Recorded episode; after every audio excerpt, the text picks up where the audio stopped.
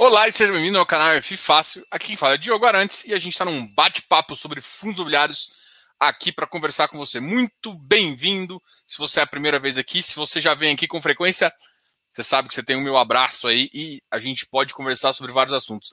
Gente, não tem F, não tem F Fácil sem vocês e não tem. É, então precisa de perguntas. Vamos conversar aqui sobre o mercado. Cara, eu recebi uma pergunta que eu achei muito legal na, eu queria que vocês me dessem a liberdade para falar. Espero que, seja, que o som esteja bom. A pergunta veio na caixinha, tá? Então, o que, que a gente está conversando sobre isso e por que, que essa pergunta eu achei legal? É, eu abri uma caixinha para falar um pouquinho de FI de papel, e aí a gente, muita gente veio ficando curioso e veio me perguntar sobre alguns ativos, tá? É, a primeira a primeira questão aqui, eu vou já, já te digo, é a seguinte. A gente uh, recebeu uma pergunta sobre prefixado. Cara, prefixado é uma, uma tese muito complicada, mas que eu gosto bastante. Infelizmente, eu acho que um fundo, apenas um fundo faz isso com uma certa frequência ou com mais frequência, tá? Qual que é o fundo que tem feito isso bastante? O RECR. Ele usa duas, duas estratégias, utilizando tanto TR, para quem não sabe, TR é um cálculo que influencia, por exemplo, quando a inflação dá uma disparada, a TR começa a ter uma leve correção, tá? Então você cobra um valor que é que eu, basicamente quem pegava o financiamento SFH acha que é uma, uma taxa desculpa, acha que é uma taxa prefixada, mas na verdade ela não é prefixada de fato, tá? Ela tem uma taxa prefixada mais um TR. Como durante muito tempo a inflação só reduziu, essa TR foi zero. Então o que, que eu estou falando isso? Realmente eu acho que os gestores aproveitam muito mal essa tese. Porque tipo, não é muito fácil você conseguir é, uma taxa tão alta. Tá? Eu acho que o mercado está mudando. E, por exemplo, para uma, uma. Vamos pensar aqui. Uh, ah, para uma. Uh, incorporadora, essas taxas vão começar a fazer mais sentido. A grande questão é o seguinte: com quem que o FI está com, competindo nesse caso? Ele está competindo com financiamento bancário. Os bancos agora estão bem agressivos, é isso que eu vejo no mercado. E agora tem taxas de 7%, taxa de 6,5%. Eu vi uma taxa de 6,5% muito baixa, mas em média está entre 7% e 8,5%. Então, para fazer sentido para o mercado imobiliário, para fazer sentido para um CRI, um, com uma duration aí de 2,5, né, que seria o prazo da obra para um retorno de 3, 4 anos ali, com uma duration para fixar ali no final da obra, alguma coisa nesse sentido, teria que ter um, um, uma taxa acima de dois dígitos para fazer sentido. Porque por mais que agora o spread está baixo, a gente sabe que vai para 6%, com 6%, uma taxa de 10% continua com um spread bem elevado e a gente corre o risco de subir mais, alguma coisa assim. É, dentro de uma duration de 4 anos, mais ou menos, uma duration de 3 anos, essa taxa de 10 faz sentido. Para eu pegar uma taxa, alongar essa taxa, essa taxa tem que começar a ficar tão alta que aí já não, o mercado não compensa. Então, assim, é, eu não vou dizer que é mais fácil, mas esse é o tipo de operação que é mais complicado. Tem um FI que não deve estar no radar de vocês, mas é um FI que faz muito sentido que é que na verdade agora só tá para é, que quem o RVBI e o, o Deva compraram, que é o L, bom, é o Leste, que é, que é um na verdade um fundo que é direcional, que a empresa criou para basicamente ela garante uma taxa de retorno, ela garante uma taxa pré-fixada com risco direcional, o pessoal topou e é na faixa ali dos dois dígitos. Então é um ativo que vai fazer muito sentido. O pessoal tem realmente é, tomado bastante cuidado aí com isso, mas assim, eu acho que vai começar a, por exemplo, para um gestor tomar bem conta de uma carteira, ele vai começar a fazer isso. Quem faz isso hoje em dia muito bem é a REC. Eu, eu, eu, eu, acredito que outros possam fazer mais. Ah, Diogo, então vou comprar REC. É isso que você está falando? Não, não tem nada a ver isso. Uma coisa é eu falar que a carteira é interessante, outra coisa é falar assim, cara, o ativo tá num preço interessante, é bom, outra coisa. O que eu tô falando é que quem me escuta sabe que eu sempre admirei a carteira, uh, eu, eu, sempre tirei muito a carteira da REC, né, em termos de, de estratégia que eles colocam dentro do ativo, né? Então, isso para mim é muito importante e é muito importante mesmo, tá? Mas é, eu também acho que tem pouco prefixado. Eu acho que uh, com durations curtos, eu acho que esse tipo de, de mercado vai começar a crescer mais, né? Principalmente se realmente o mercado imobiliário dá uma decolada, a gente viu muito bem que os custos subiram e o preço subiu também.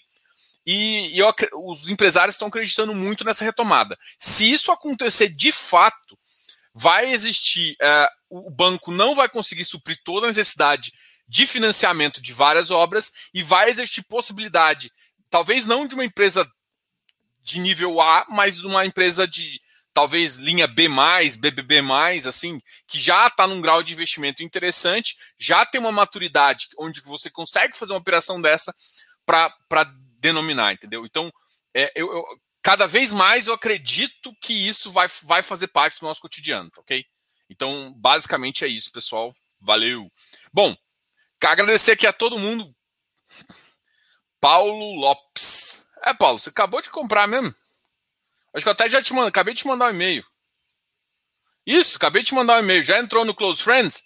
Para quem não sabe, quem comprou o curso tá, tá, fica com um mês de acesso no Close Friends, onde você consegue enxergar a prática, né? Você vê o curso valuation, você consegue ver a estratégia lá e tem acesso ao, ao, ao nosso aplicativo GDI. Obrigado aí pela confiança e bora. E só para avisar para vocês, aos navegantes, a gente já, já, já comentei com todo mundo aqui, o curso vai a venda vai ser encerrada, a gente vai fazer um upgrade.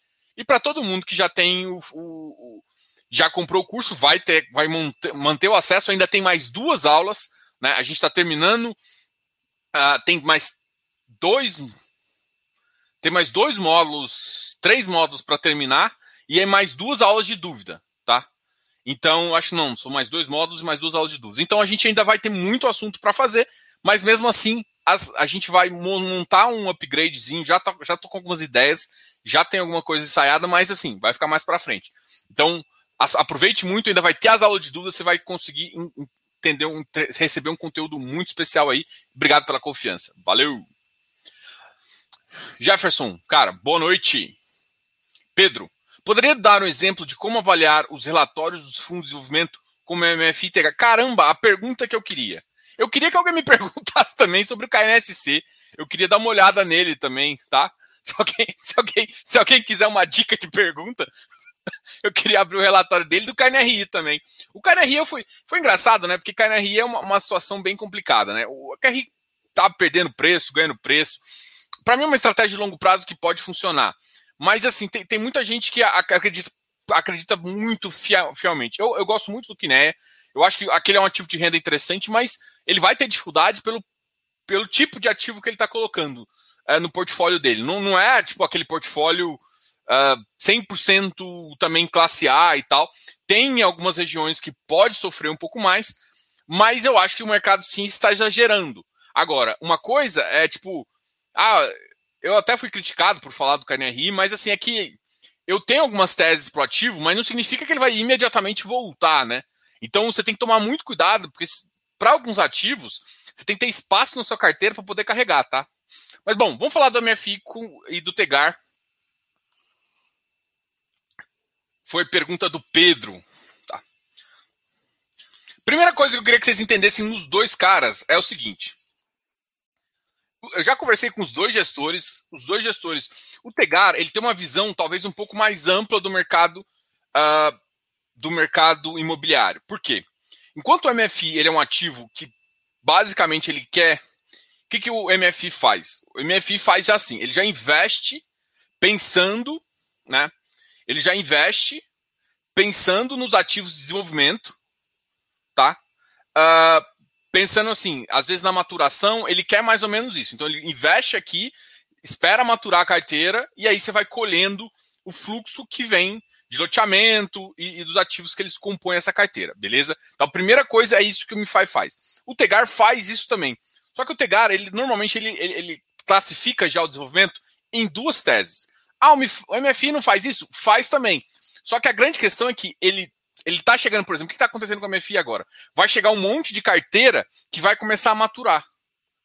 Que já vai começar a pagar. O que, que faz sentido agora? Começar a investir parte da, do, do valor que está recebendo em carteiras que estão começando. É mais ou menos essa tese. Então, o MFI ele cuida do ciclo para você investindo aqui. O Tegar faz isso também, só que o Tegar, como ele tá muito. Ele, ele cresceu um pouco mais rápido, ele teve que comprar para se manter. Parte dessa, desse cara que tá, tá naquele ciclo de maturação, então tá na parte de desenvolvimento, na parte de fazer parte de obra, e ainda o fluxo financeiro não cobre a obra, só vai fazer isso lá para o final. E, e, ele compõe na carteira também o final do financiamento para o cara. Pô, olha, eu, o cara às vezes está não chegou no dinheiro, quer surgiu uma outra ideia de empreendimento. Não, não vou falar apertado, não, porque pode dizer que parece estar com problema financeiro. Não é isso.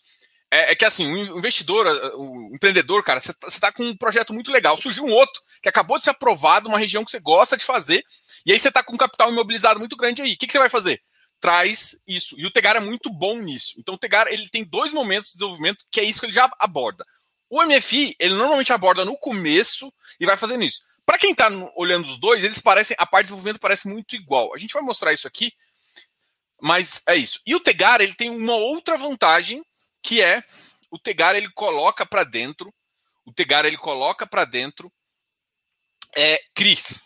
Os CRIs também ajudam ele a dar uma garantia, ou seja, ele, ele não só oferece, não só toma equity, como às vezes o cara tá, tá nessa questão assim, já tem um fluxo financeiro interessante, o cara não quer dividir o, o, o, o lucro da, da, da, operação do empreendimento, às vezes o empreendimento é muito bom, e aí o que, que ele faz? Pô, peraí, mas você quer um dinheiro para você a, fazer isso? Mas eu quero essa operação como garantia, o cara faz um, um CRI para essa operação e o cara pega esse dinheiro, como já tem uma, um lastro interessante, e investe em outras coisas, né? Então, a grande, a grande a grande questão é basicamente isso. Então, o, Tegar ele, ele, ele, ele fornece também o. Ele, ele faz parte, ele, ele tem mais parte de estruturação de CRI também, né? É, na, quando eu sempre converso com o Diego, o Diego gosta, gosta que, de pensar que o Tegar é uma visão meio de hedge fund. O que, pra, assim, e é uma visão interessante e faz sentido, porque ele, é, ele é multi-estratégia. Para mim, para ele ser realmente um multi-estratégia, ele teria que ir por exemplo, ele já tem shopping, o Tegar já tem shopping, né? Que está maturando. É, então ele tem um certo equity lá dentro, né? De, de tijolo mesmo, onde ele vai desenvolver, onde ele tem uma parte, mas faltava ter talvez uma estratégia onde ele colocasse um pouco mais de tijolo, fizesse um semi-FOF lá dentro para ele abranger algumas coisas que ele não pode colocar ainda, tá? Mas o, o Tegar, ele, ele tá ele está mais aberto para outras oportunidades que não seja simplesmente o desenvolvimento do ativo. Então, os dois têm essa visão. Os dois têm essa, essa, essa diferença aí também. Vamos abrir aqui, até para a gente olhar um pouco. O mérito, eu confesso para você assim, o Tegar de desenvolvimento, ele tem de longe, de longe, o melhor relatório pode falar que tudo, eles cobraram caro na última missão, fizeram, erraram pra caramba, a taxa ainda ficou cara mesmo depois, ficou. Pode falar isso do Tegar, que é verdade. Agora, não pode falar que o Tegar não evolui o, o, o relatório dele, tá? O relatório dele, para mim, é um dos que eles mais evoluem. E, inclusive, assim, isso eu falo publicamente, porque eu já falei isso, inclusive, com o gestor da MFI, do Mérito. Gosto muito do Alexandre, gosto muito da. Luísa? Gente, eu esqueci o nome dela. Mas enfim, é a Luísa, sim. Gosto muito da Luísa também, que é a Reed lá. E que, o que que acontece? Para mim, eles, eu queria mais informação. Porque eles só dão informação no, no informe é, trimestral. Tá? Eu, eu, particularmente, eu gosto de, das, de, de algumas informações ainda pedir para abrir algumas coisas e tal na informação uh, bimestral. Vou, no mérito, então, o que, que eu vou te falar? Eu vou abrir o relatório trimestral para a gente conseguir é, analisar aqui, tá? Então, o mérito, como é que. Por isso que eu falo que o mérito é um pouco mais complicado de analisar. Porque você tem que analisar tanto o fluxo quanto o ativo. Então vamos pegar aqui, deixa eu pegar o relatório trimestral. Não informe. Ah, cadê você? Deixa eu ver se esse cara aqui apresentou. Aqui, o trimestral está aqui. Então peguei os dois aqui o informe trimestral e o outro. Vou compartilhar com vocês para a gente trocar uma ideia, tá? Depois eu abro o Tegar e a gente conversa um pouco sobre ele. Hoje é dia de trocar ideia, bem light, bem relaxado. Quase que. Eu vou, vou tirar você da minha frente, porque eu tô baixando toda hora e tá aparecendo só minha boca aqui.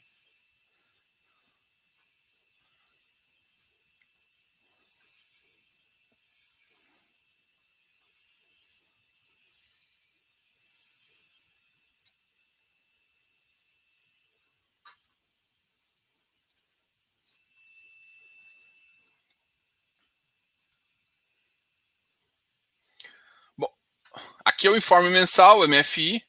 Ah, ele está falando aqui dos ativos. Aqui o, o, fundo concluiu a sétima missão, conseguiu ah, 100 milhões ali, ah, é, dedicada à alocação no montante captado com dois empreendimentos em fase final de diligência. Um, investimento na rua Barena, em São Paulo, no empreendimento Vilas, lançado em março, tal, tal, tal, tal. Vamos lá. Aqui ele mostra o foco do relatório desse, do relatório mensal não é um foco de entender as operações. O foco é rentabilidade. É por isso que eu não gosto desse relatório mensal. Tá? Por quê? Porque aqui eu não, por exemplo, eu não, eu não vou entrar no ativo que eu quero saber o. Aqui ele está mostrando realmente, ele teve um bom retorno, ele, ele, ele, é um ativo que cresce, paga um yield interessante. E, esse aqui, ó, os ativos de desenvolvimento, misto, que é o caso do MFI do Tegar, ele tem uma grande vantagem, que é, é uns caras que você, se você topar o risco, o que, que acontece? Você recebe um yield, beleza? Você está recebendo um yield que é, normalmente é, é interessante, porque o equity exige isso, e ao mesmo tempo, diferentemente do papel, onde você compra num preço e tem que vender no preço, o ágil é problema, não. Como ele tem aquela equivalência patrimonial que vai engordando, vou chamar engordando o porco, mas engordando o valor, o valor da cota, os, os FIs de prazo indeterminado, ele tem dois fatores. Ele tem um fator de aumentar o patrimonial, mas ele tem um fator de yield também. Então, vamos pensar assim, o problema é o risco, tá? Mas ele tá, teoricamente, para quem gosta de mais yield e ainda quer um, um, patrimônio meio que corrigido, esse cara aqui é o mais ideal. Não tô falando só do MFI, tô falando de fundo de prazo indeterminado de, uh, de desenvolvimento, tá? Então, assim, o relatório dele, olha só. Beleza, aqui ele começou a falar do portfólio. Olha o que, que ele fala exatamente do portfólio. Ó, 23 obras, 11 concluídos, então já tem a obra concluída, mas ainda tem a carteira uh, que você está tocando.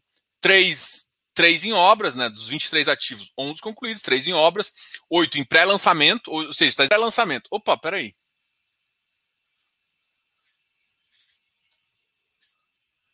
Parece que eu caí aqui, peraí, deixa eu ver o um negócio aqui. Vamos, vamos ver aqui, porque parece que eu caí. Vamos ver aqui.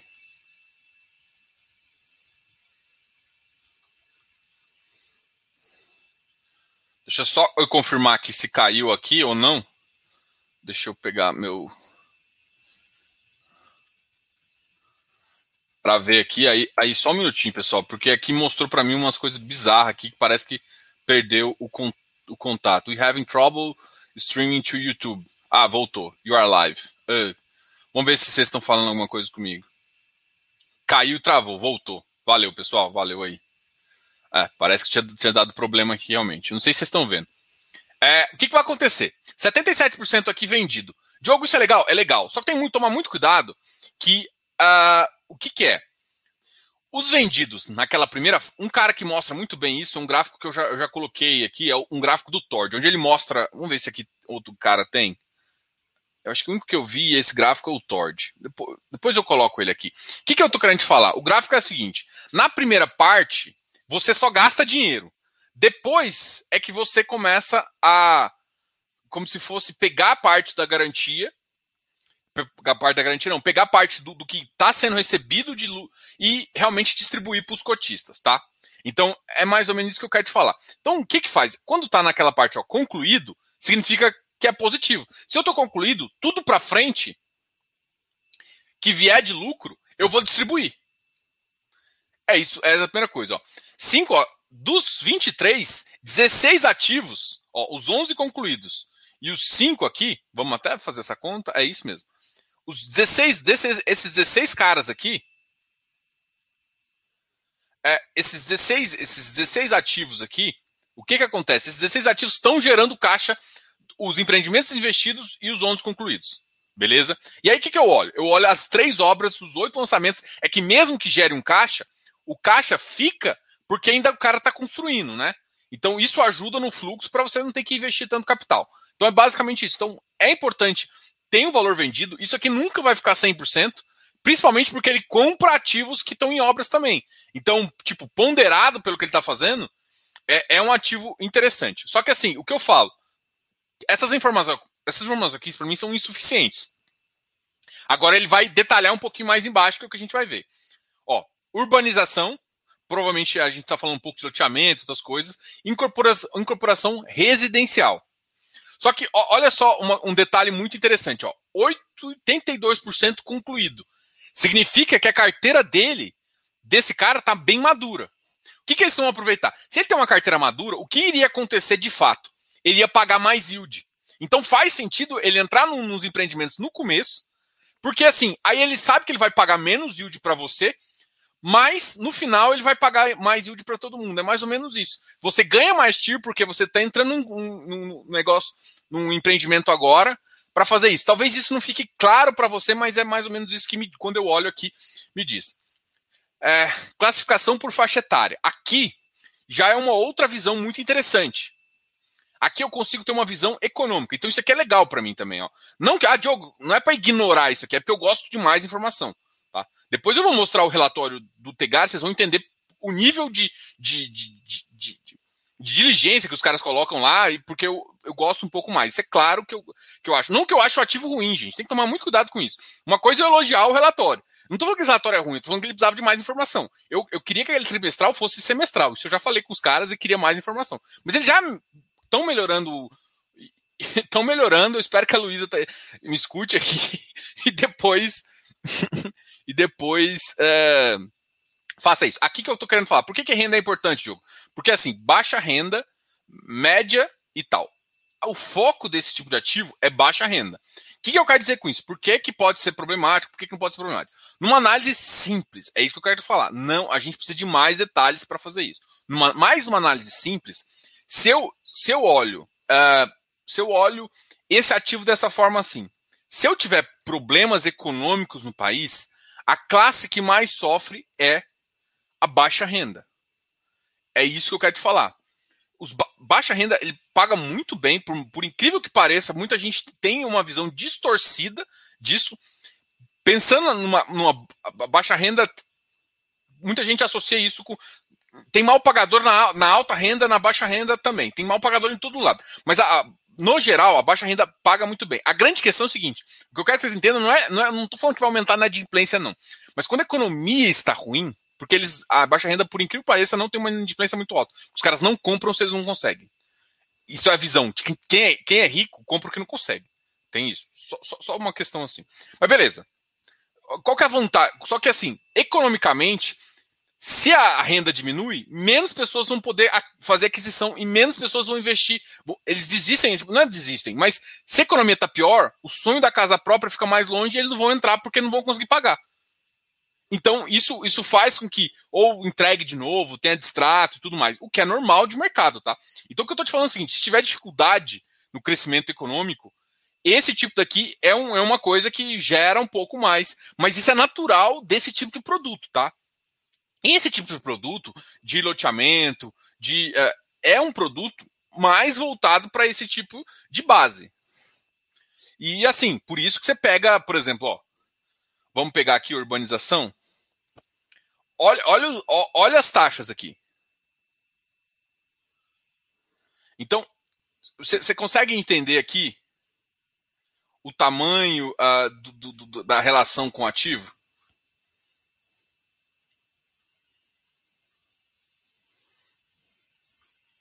Agora, olha só. Como é que a gente vai fazer essa análise? Aqui ficou até bom nessa fase, ó. Aqui, ó, esse aqui cara está concluído. Então, olha só, uma fase que está concluída é 91% e 92%. Olha, isso aqui está 100% de venda. Isso aqui é ótimo, ó.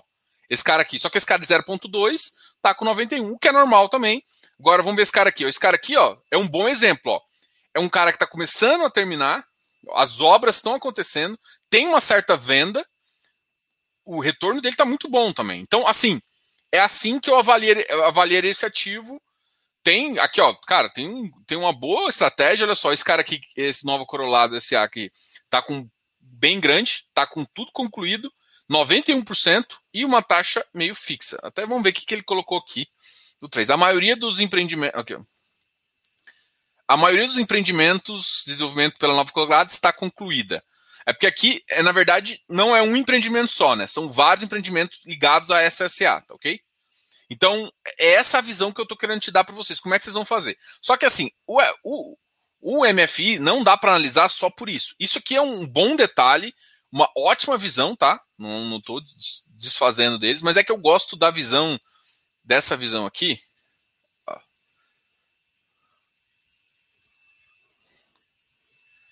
Essa visão aqui, ó, o relatório trimestral. Cara, o relatório trimestral realmente mostra um, tudo que ele falou lá, ele está mostrando aqui, só que aqui você consegue enxergar, que é uma corporação, ó, tudo isso aqui ele já está mostrando. Aqui você tem mais detalhes. Ó, abaixo estão uh, os principais eventos, tal, tal, tal, do, dos fundos do, do fundo imobiliário e dos ativos aqui.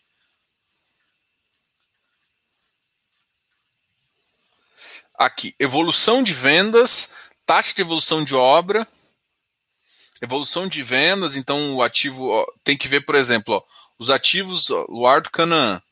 Olha esse aqui. Olha a operação. Ó. Teve um segundo trimestre de 2020 bem fraco, normal, porque o que, que aconteceu aqui no segundo semestre? Teve Covid, puf, Covid, aqui, ó. E ele voltou a recuperar. Olha esse cara aqui. Tal, tal, tal, segundo trimestre. Só que, ó, aqui, ó, por incrível que pareça, esse cara aqui melhorou. Então, aqui eu consigo ver, é como se eu estivesse acompanhando o fluxo. Mais vendas, entenda mais fluxo para esse aqui. Nem, nem necessariamente é um fluxo que vai direto para o seu bolso. Por quê? Porque depende da, da, da, do tamanho da obra se você vai precisar. Porque tem aquele ponto de inflexão onde você começa já a receber mais do que uh, os outros ativos, tá? Aqui já é uma visão que eu gosto mais, porque aqui já me dá uma estimativa de lucro, de lucro por, pelo ativo aqui. E uma outra coisa que eu gosto também é o porte de fluxo de caixa que fica aqui. Isso aqui eu, eu acho bem legal, isso aqui também. E aqui mostra um pouquinho da, da rentabilidade. Ó. Esses dois caras aqui, ó, que é basicamente assim, o total de fluxo para receber, o investimento que vai fazer e os recebimentos, né? Então, o total de fluxo aqui é, é por isso que a gente tem que, ó, olha que engraçado, 2021, por isso que você, tá, você tá, teve que fazer um, um aporte aqui, porque o número de investimento está maior do que os recebimentos. E parte dos recebimentos vai para você, né? A carteira está ficando mais maturada. Então, assim, ó, por exemplo, ó, esse cara, ó, ó porque o ativo tá. É, é, isso que eu quero mostrar. Olha só. Em fechamento, em fechamento e fechamento. Basicamente, 30, 30 desses caras aqui, ó, é tudo ativos que ele vai ter que fazer um investimento grande agora. E, ó, e esse cara aqui também é um investimento grande agora. Que isso aqui, ó, não tinha fluxo, ou seja, são ativos que ele começou a investir agora. Então tem ativos que ele já está num ciclo de investimento, de desinvestimento, ou seja, olha só esse cara aqui, esse Max House Santos, olha, ele vai te pagar quase tudo aqui. Entendeu? Então é essa análise que tem que fazer. Eu adoro esse fluxo aqui.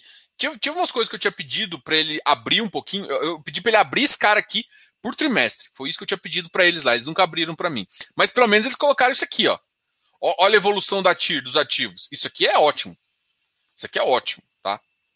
Então, é, é, bom, essa visão aqui. Só que eu sempre fico olhando é, como é que tá se o fluxo está real mesmo. Aonde que eu olho isso? Aí você tem que abrir o, o demonstrativo financeiro. Acho que aqui não, não, não, não vale muito a pergunta, não, não, vale muito eu me estender aqui, porque senão eu vou ficar basicamente uma hora mostrando a tese, mostrando o que você tem que olhar, o que, que gera uma preocupação, o que, que não gera, o que, que você tem que tomar cuidado. E desenvolvimento tem que entender que é uma tese um pouco mais mais difícil, sendo bem honesto. É uma tese mais complexa. É por isso que você tem um resultado tão melhor. Tá? Aí muita gente me fala assim, Diogo, quando eu invisto, é, num, num, eu compro apartamento, eu, eu, invisto na planta, eu faço isso, eu faço aquilo, é, eu faço desenvolvimento aqui, eu ganho tipo 25% ao ano. Né? E aí eu vou para esses ativos aqui e ganho 16, 18. Você tem que entender, gente, que todo mundo que está acompanhando esse. Ou seja, tem um, cara que fica acompanhando, a gestora come um, um, um pedaço. Então, o mercado ele ele ele está desenvolvido o suficiente para que cada pessoa vai comer Então, assim, não dá para você comparar investimento direto quando você tem um investimento com um gestor olhando. Só que da mesma forma Tipo assim, desenvolvimento já é difícil. Se você não tá nas rédeas do controle, se você tá falando assim, ah, eu investi com meu amigo que tá construindo para mim, você concorda que a, a, a relação é basicamente confiança, não é relação, é uma relação financeira péssima. Por quê? Porque você não tem domínio do controle, você não tem controle da operação e você não tem domínio dos números. E basicamente, ah, mas o cara me passa um relatório. Que é, que é basicamente o que no mercado financeiro não tem. Não é o, o, o, o, o cara do empreendimento, ele não te passa o relatório direto. Ele é, ele é avaliado, você, você fica verificando realmente se o que ele está te passando é certo. E é esse o trabalho do time de gestão. É por isso que as taxas são menores também de você investir direto. É isso que você tem que entender. Vamos aqui falar um pouquinho do nosso queridíssimo amigo. Uh, vamos pro, pro Tegar aqui. Depois a gente uh, fa fala mais alguma coisinha, tá? Mas eu acho que as, já conseguiu te explicar um pouquinho sobre, sobre os ativos, né? Como que você tem que olhar e tudo mais. Uh, deixa só eu pegar aqui o relatório e a gente volta. Bom, uh, o I16 foi o último rendimento. Agora, um rendimento. Pô, o Tegar tá pagando acima de um real. Tem umas coisas que eu quero trocar uma ideia depois com a galera de lá, tá? Mas eu nem vou levantar aqui para não gerar muito tumulto.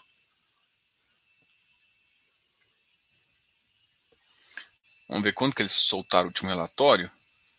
Dia 19 do 5. Então, soltaram o relatório relativamente recentemente. Bora aqui.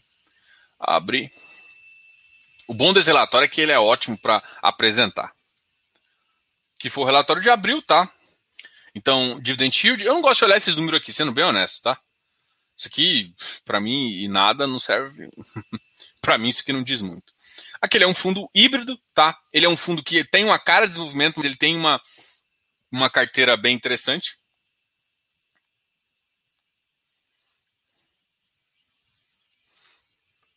Aqui mostra a estratégia de alocação, né?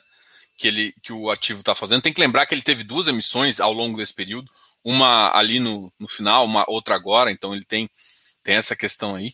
Aqui ele explica bastante dos 131 empreendimentos. Cara, é uma estrutura muito grande, velho. O, só, só pra vocês terem ideia, o MFI tem 20, 26, a gente viu lá, empreendimentos, né?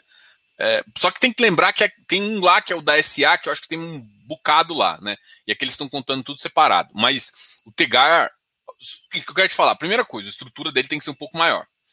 Aqui ele já coloca também essa, essa visão que eu quis falar, ó, que é, por exemplo, média ponderada de vendas e média ponderada de obras. Isso aqui já me ajuda bastante. Por quê? Porque, pô, é, quando eu vejo isso aqui abaixo de 70%, 70% é meu limite. Porque assim, cara, eu começo a ficar preocupado. Por quê? Porque ponderadamente eu estou abaixo de uma, uma tese interessante. Obras concluídas, normal também, isso aqui não vejo. Fluxo médio. Isso aqui já não me diz muita coisa, tá? Porque eu gosto de olhar por operação. Apesar de vendas também não, mas assim, fluxo médio razão, ele tá me deixando ok. Razão de saldo devedor, cara, não é o tipo de operação. Operação, sendo bem honesto, cara, operação pulverizada, desculpa, mas razão de saldo devedor vale peanuts. Ah, Diogo, por quê? Porque assim, você tá falando que o imóvel vale 80 mil. Ok, dá uma razão de 203. No estresse, você vai ter que vender ele por 40. Você vai ter que vender para metade. Se você conseguir vender se a cidade tiver. às vezes a cidade não tem liquidez. Então tem que tomar muito cuidado. Pô, tá ligado a. Tem, teve um caso, assim, eu acho eu não, eu não posso comentar exatamente os detalhes, mas teve um caso de uma cidade aí que estava muito ligado a uma. ao setor público. Né, o setor público. Então muita gente comprava, investia, era ligado à, à, à, à Câmara Municipal, à, à galera de servidores públicos da cidade. E aí o que aconteceu?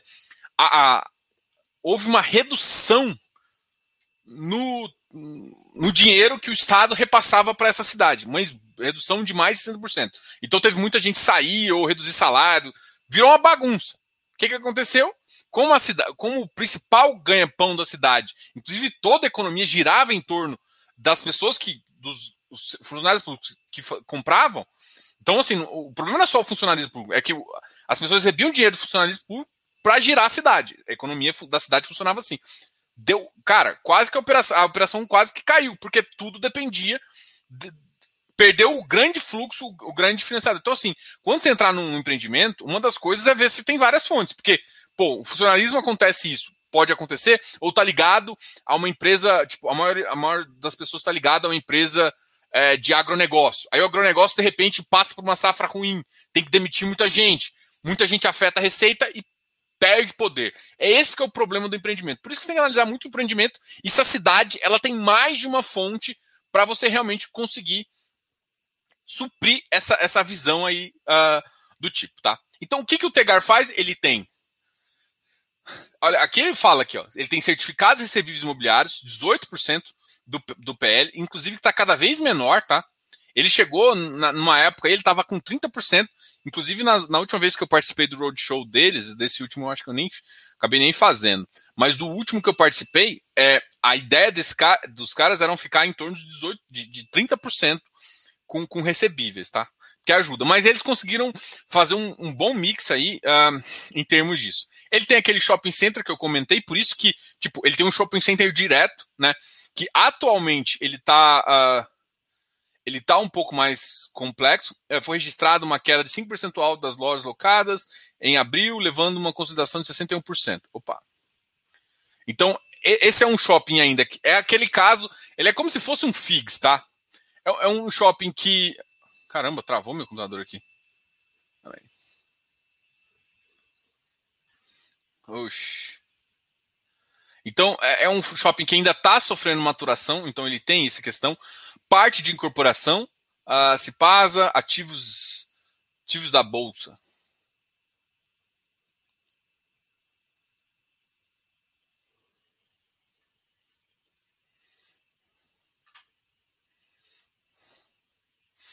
Olha, ele tem ações da Alphaville.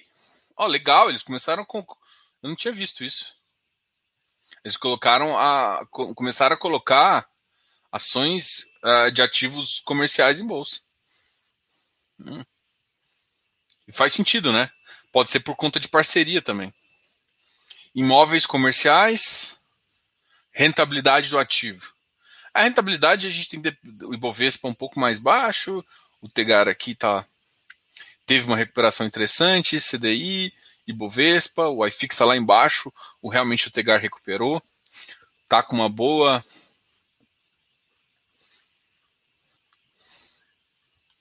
Olha, olha o rendimento dele. Aqui, ó. Por que, que a rentabilidade desse cara é interessante? Você tem que analisar a rentabilidade, porque parte da cota fica embutida no valor dele, interno, tá? Então, isso é interessante de, da gente comentar aqui. Uh, liquidez, a liquidez desse ativo é ótima. Eu gosto dessa visão aqui de TIR. Cadê? Eu gosto da TIR, da, da da, do, quando a gente analisa os, a TIR específica. Demonstração dos resultados. Olha, o que me incomoda aqui, é, esse, esse dado aqui me incomodou. Não sei se vocês estão conseguindo enxergar, tá? Esse dado aqui me incomodou em 2002 aqui. É, é, esse, por mais que eles tenham mudado, eu achei muito pesado essa performance aqui de 2020, mas muito pesado. Em termos de resultado, caixa de 2000, olha só, no segundo semestre ficou muito elevado pelo que, uh, pelo que o ativo acabou uh, fazendo. Então, isso aqui, ó, você, dos 36 você pagou 16, cara, você pagou muito. Então, isso aqui me incomodou bastante, para te falar a verdade, tá? Então, assim, o, o canal distribuído, olha só, total de despesa versus isso aqui ficou muito na mão. Então, assim, eu acho que o, o risco ficou descorrelacionado aqui. Foi isso que me incomodou um pouquinho. Só que quando você vai olhando assim, ó, pô, o, o risco tá tranquilo, ó. Você tá pagando, olha só, por 8 milhões distribuído, 9, 10 milhões distribuído, você tá ficando com 1. Então tá menos 10%. O que não pode, de repente, a performance vir. Eu não gosto dessa visão de não colocar provisão de performance. Eu acho isso horrível. Se, porque ele já tem rentabilidade. Assim, eles, eles fazem isso, isso eu já, já falei com eles. Falei, cara, eu não gosto disso. Porque fica com uma impressão que você não sabe. Aí no final você vai e puf, enfim, eu, eu, eu, eu, sinceramente eu não gosto. Então, isso é uma das coisas que eu também sou implicadinho com eles, tá? Eu gosto da visão deles, a clareza da informação tá aqui, entendeu? Mas eu, eu acho que, que a, eu não acho que. Eu não sou contra taxa de performance, não brigo com taxa de performance de ninguém. Mas quando o resultado versus taxa de performance começa a comer meu, meu, meu PL, aí eu acho ruim. O que, que eu digo comer meu PL? Porque basicamente é o seguinte: eu, eu analiso o ROI, retorno on equity. Ok, ah, mas retorno on equity é bom. Ah, tá, mas retorno on equity do resultado do rendimento. Se o meu resultado. Se, se eu tô perdendo, eu tô perdendo muito resultado por conta. E assim, uma coisa é, é que meu retorno total, minha taxa, fique dentro de, um, de, de uma performance interessante. Agora, a performance subiu demais. Então, aqui eu, eu, acho, eu acho baita de um exagero desse ativo. Então, isso é uma, uma questão. Agora, essa aqui talvez seja um dos mais claros. Aqui ele olha por ativo, o que a gente está analisando, os CRIs, né, as séries, então aqui ele já dá razão de garantia, por exemplo, Praia do Lago em Caldas Novas, tá com uma razão abaixo, ele já te mostra, olha, isso aqui ó, é muito legal. Razão, ó, já teve um waiver aqui. Waiver significa que ele ou deixou de pagar o principal, ou aqui tem que saber qual que é o waiver que ele colocou aqui. Tem que até Vamos ver se está explicado. Talvez lá em cima esteja explicado, tá? Gente, para quem não sabe, waiver significa que ou o cara não pagou juros ou não pagou parte do patrimonial, alguma coisa assim. Então teve algum risco aqui. A base com LTV tá, tá bom. As vendas aqui, ó, tá um pouco fraca. Mas, por exemplo, uma coisa que não está mostrando aqui, na inadimplência, né? Não sei se a é uma, uma série única. Agora vamos ver as tiras dos, dos ativos aqui.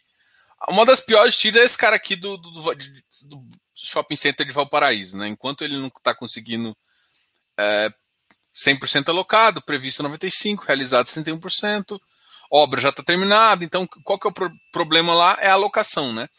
Ele ainda está ba com baixa alocação, assim, tem melhorado bastante, mas ainda não tem. E aqui ele mostra a TIR de cada empreendimento uh, aqui é essa visão que você tem que ter. Então aqui só tem uma coisa também que eles não mostram o perfil, mas pelas cidades aqui você sabe o perfil de empreendimento da cidade aqui, é, pela própria cidade, não é preconceito não.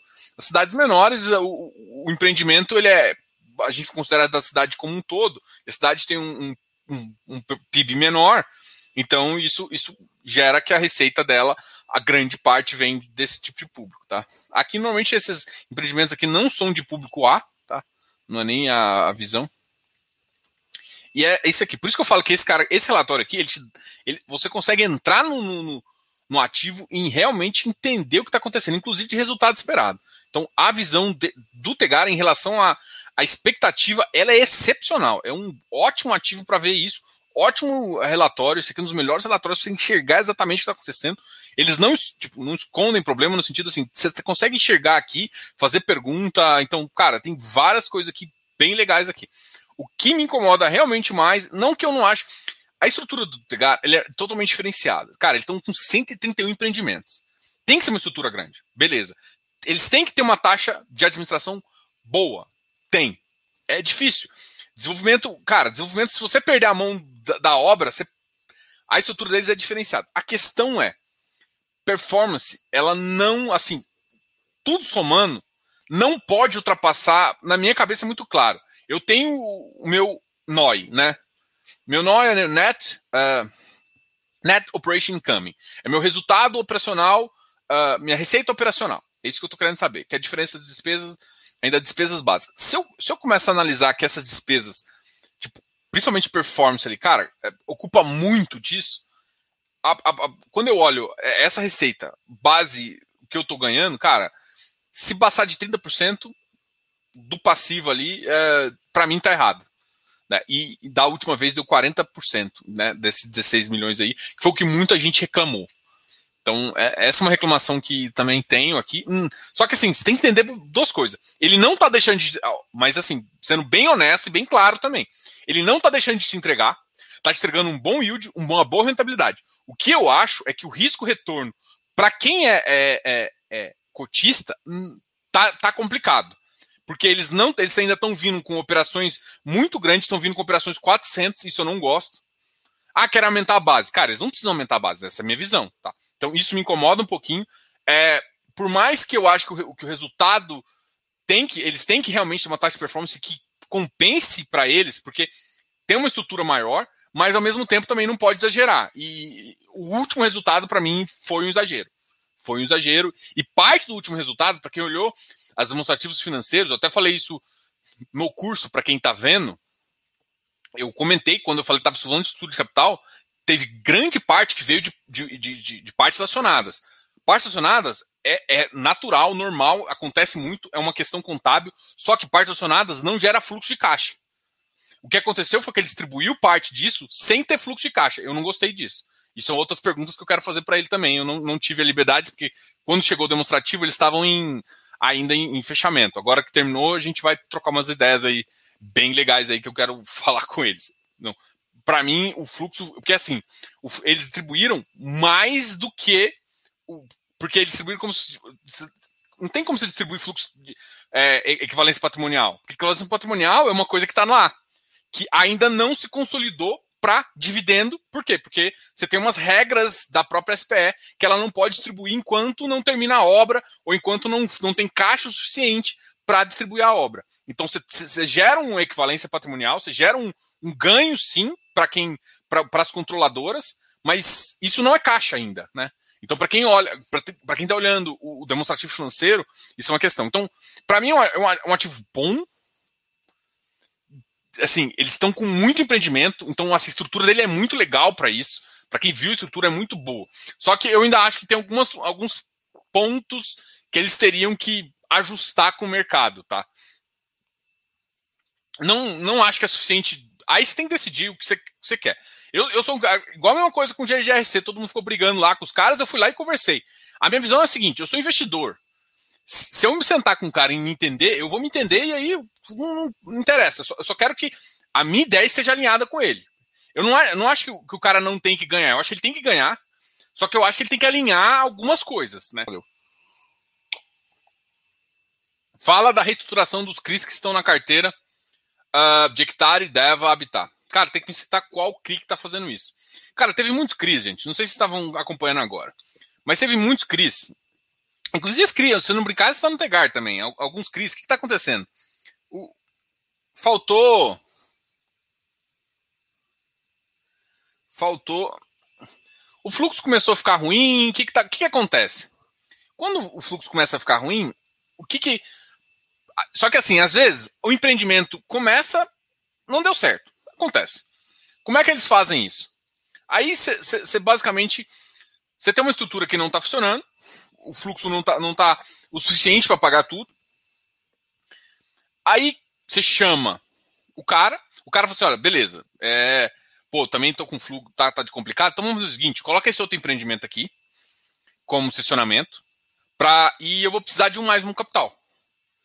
Então, tem, ou às vezes nem faz isso, ó, não, vou colocar esse outro empreendimento aqui para você, pra gente colocar essa operação, essa operação funcionar. Então, a vantagem do CRI é que o CRI a todo momento você pode chamar uma assembleia e reorganizar as garantias e o fluxo, porque o fluxo, gente, tem que entender o seguinte: o fluxo é sessionado. E a sessão, às vezes, é de uma coisa. O que você pode fazer é trocar o sessionamento. Você pode trocar sessionamento. Só que às vezes, quando você quer trocar o sessionamento de uma obra que às vezes você não tem o controle da SPE, você chama, faz uma assembleia e faz isso. Então, reestruturar CRI é normal, tá? É normal. Por quê? Porque às vezes o, o fluxo da, daquela obra não está mais suficiente. A grande questão é o seguinte, mas vamos, vamos pensar que você tem um empreendedor. Por isso que você tem que olhar para o empreendedor também.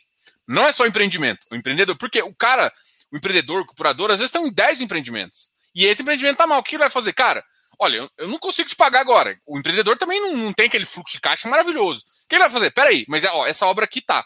Às vezes o cara, ó, vamos fazer essa estrutura aqui, você pega isso aqui como garantia, tal, tal, tal, vamos colocar isso aqui no. É isso. Então, várias estruturas. Eu tenho que ver qual que você está falando aqui, porque eu tava olhando essa daqui, ó. Teve uma estruturação de waiver, que eles deram waiver para chamar mais alguma coisa. Mas assim, como, eu, como a maioria do, do, pessoal conhece vários dos outros ativos, e, e, assim, é tranquilo de fazer, tá? A gente, depois eu cito um caso, vou citar o caso que você está falando, depois a gente conversa um pouquinho sobre que é. Ah, isso é preocupante? Cara, é e não é. Tipo assim, é normal isso acontecer. É, já, vi, já vi mais de uma vez. Já vi operações, já vi reestruturação por conta de taxa. As taxas os caras estavam achando caro. Depois, às vezes não é por taxa, é por falta de fluxo. Por falta de fluxo, ah, me preocupa, me preocupa. Mas normalmente o cara consegue botar um ou outro ou não. Se for empreendedor único, aí é mais, é problemático. Mas, assim, esse, todo esse time aí já está muito acostumado e provavelmente não é uma operação única com esse gestor. Então, eu não tenho tanto receio, mas sim, depois a gente explica uma operação, porque assim, como é que você vai ter que olhar? Você tem que ler o, o, o termo. Porque às vezes o cara, quando, quando ele faz isso, quando é reestruturação, você, você lança um novo termo de securitização. O que você tem que fazer? Comparar os dois termos para entender qual foi a diferença, tá? Beleza? Valeu, Arthur. Depois a gente, depois a gente troca mais ideias sobre essa questão aqui. Salve, Diogo. Boa noite. Valeu, Léo. A queda do Patielli indica alguma desaceleração nos FIs de logística? Cara, assim, eu respondi essa pergunta hoje, assim. Os FIs de logístico, gente, não é que está desacelerando. FI de logístico é FI de. Tem que tomar muito cuidado. Porque quando a gente fala de segmento de logístico está bombando, você tem que entender uma coisa. Existem duas, duas vertentes: segmento de logístico. Renda, desenvolvimento. O que está bombando é desenvolvimento. A renda para bombar significa que o cara pode pagar mais caro. Ninguém está aumentando. Tipo, vamos lá olha os, os últimos fatos. Você viu os, os, os, FIs de logístico falando assim: eu estou aumentando meu aluguel? Tem um ou outro que eu vi, eu acho que a Bresco falou, se eu não me engano, o pessoal do time da Bresco me falou que estavam aumentando, mas eram, foram os únicos. E assim, aumentou porque eles estavam abaixo da média e vão colocar um pouquinho acima da média, sendo que a média estava 20, 20, 20, 20, 20 reais o metro quadrado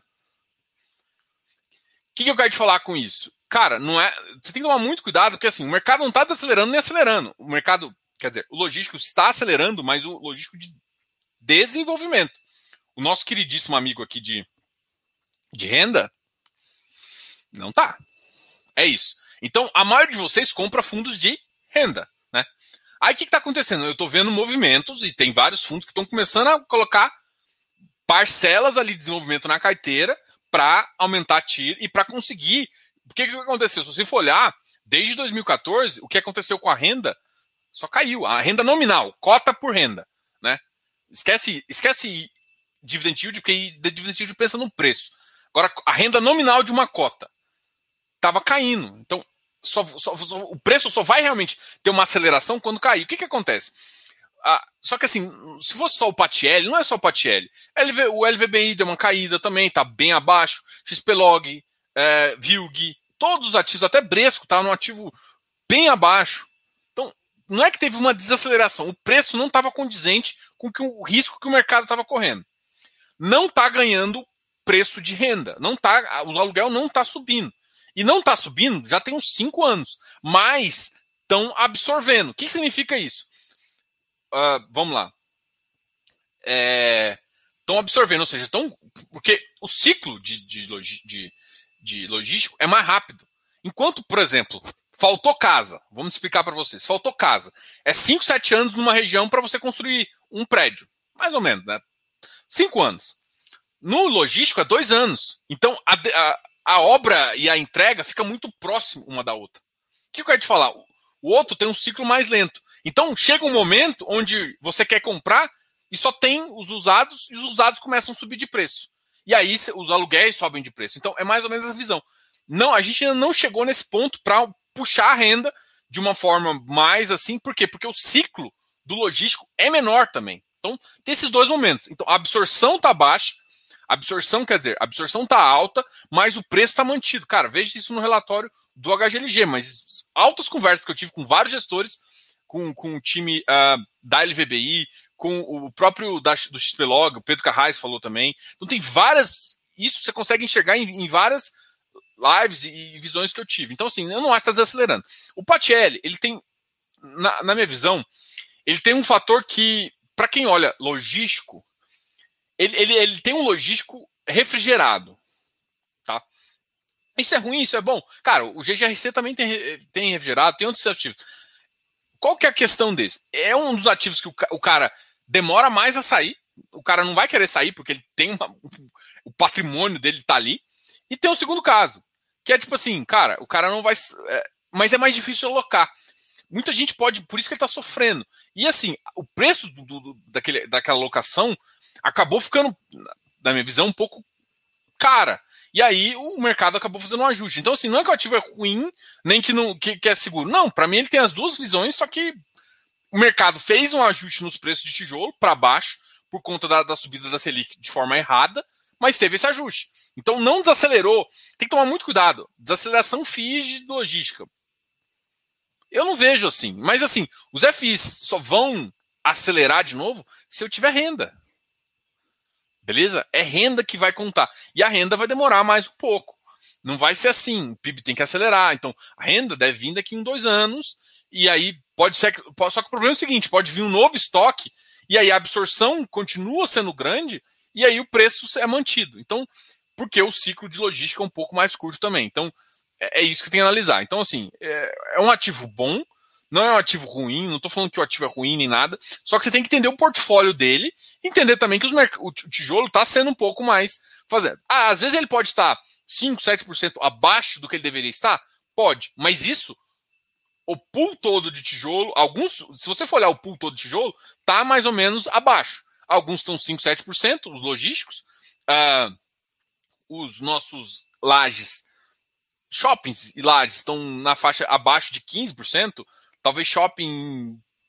Putz, Lages também tá bem. Os dois tá mais ou menos assim. Tem shoppings tem mais, shopping tem menos, mas na média tá isso.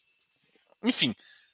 Voltando o fluxo, cada um no seu ciclo, pode ser que os FIs voltem a, a ficar uh, ganhando preço. Mas a desaceleração tem que tomar muito cuidado, porque tem que tomar muito cuidado com desaceleração e venda. Né? Venda é diferente de aceleração. Desaceleração eu estou olhando para o mercado. Venda é simplesmente alguém que decidiu não ter mais o ativo. Boa noite, boa noite, boa noite. Já analisou o SECR e o EVBI? SECR já, inclusive, ele já, já teve uma. Já teve uma, tive uma live muito legal com o pessoal.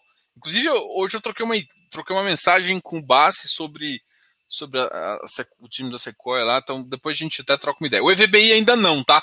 O EVBI eu analisei bem de forma simples, ainda não troquei ideia lá. É uma, um dos caras que eu tô querendo eu quero eles vão fazer uma missão logo logo, e assim que tiver der uma encorpada, no, no eu, eu, trago eles para conversar aqui. Mas é um setor. Tanto é o EVBI que eu tô olhando, o VIUR também, eu, eu não tive tempo de analisar esses dois. Até porque eu ainda. Não é maldade, tá? Mas eu ainda não. Eu não, não peguei a confiança do setor de, de renda urbana. Tá? É, sendo bem honesto, é isso que a tese do TRXF, que a tese do, do HG, HGRU. Eu acho ruim? Não. Eu acho que alguns têm até um potencial num preço determinado, tem interessante, blá blá blá blá. blá. Mas para uma posição maior, eu, eu, ainda, eu, ainda, eu ainda tenho aquela algumas questões. Não que eu não vou ter posição, não que eu não tenho posição, mas é, é uma tese que eu ainda eu, eu queria ver algumas situações. Ah, mas o Covid? Cara, o Covid, na verdade, acelerou essa tese. Só que começou a ter tese demais, tem muita gente. E, e assim, cara, é diferentemente um logístico que agora tá bombando mesmo no setor, e outra coisa é tipo um, pô, um supermercado, alguma coisa assim. Cara, se que lá não der mais supermercado, você tem que, você tem que ter a habilidade de virar uma outra coisa. E aí a gestão vai ter essa habilidade. Então eu, eu, eu quero rodar um pouco isso. É claro que, por exemplo, não dá para comparar esses, esses de, de, renda urbana com os renda urbana, tipo, tem um RBRD, um, um Max Retail, essas, essas, não dá para comparar essas, esses trem não, tá? É diferente, o mercado agora está com, com, mais ativos menos interessante. O HGRU tem uma parcelinha de faturamento que já dá um sorriso no. no, no então, ou seja, cê, cê, dá, dá um gostinho de shopping, que é o que, isso que o shopping tinha de extra. Então, é, depende do contrato, um cara que tem isso também, até que, eu, que me perguntaram aqui em cima, o Sequoia. Ele tem um dos ativos lá que é, é eu acho que no Morumbi, no Morumbi, um dos ativos lá que é uma loja também tem parcela de faturamento, isso faz com que aumenta também. Então, como bombou esse tipo de mercado, faz sentido, tá? Boa noite. Fale do XPCM. Nem marrado. XPCM não está nessa conversa. Hoje não, gente. Hoje não. XPCM não. Diogão, do jeito que você explica, até eu entendo. Opa! Uai, uai, a intenção é essa, né? Fala dos fundos que né. Pô, eu quero. Olha o Lucas aqui me agradando. Deixa eu abrir o relatório do, do KNSC aqui pra gente trocar uma ideia sobre ele. KNSC e o KNRI. Ai, ai, eu gosto mais de vocês, galera. Poderia comentar sobre os imóveis do RBRL? Cara, posso, gosto. LVBI gosto. O que, que você acha do KNSC? É uma boa aquisição. Tá, deixa só eu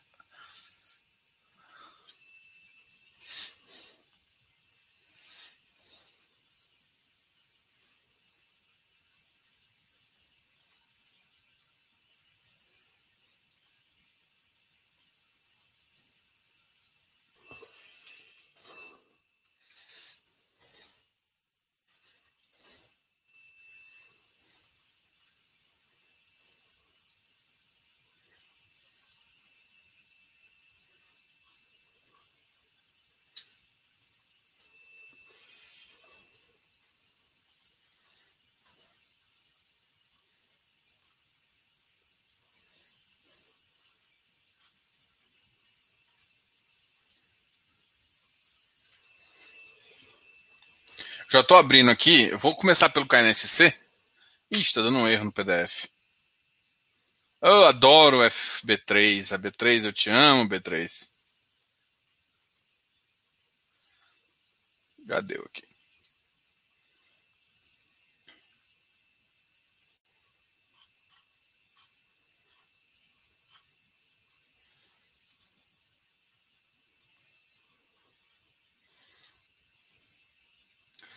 Quineia, renda imobiliária, essa aqui. Bom, vou compartilhar com vocês, meus queridos.